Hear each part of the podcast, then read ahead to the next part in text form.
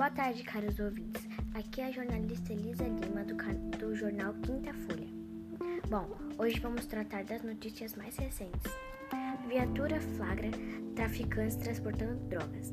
Na última quinta-feira, dia 13 de agosto, a viatura de Praia Grande estava fazendo a ronda aqui no bairro Caiçara, quando flagraram dois traficantes tentando transportar drogas debaixo dos bancos do carro.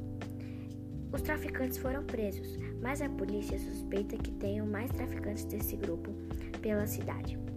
Fiquem com as últimas notícias no jornal Quinta Folha.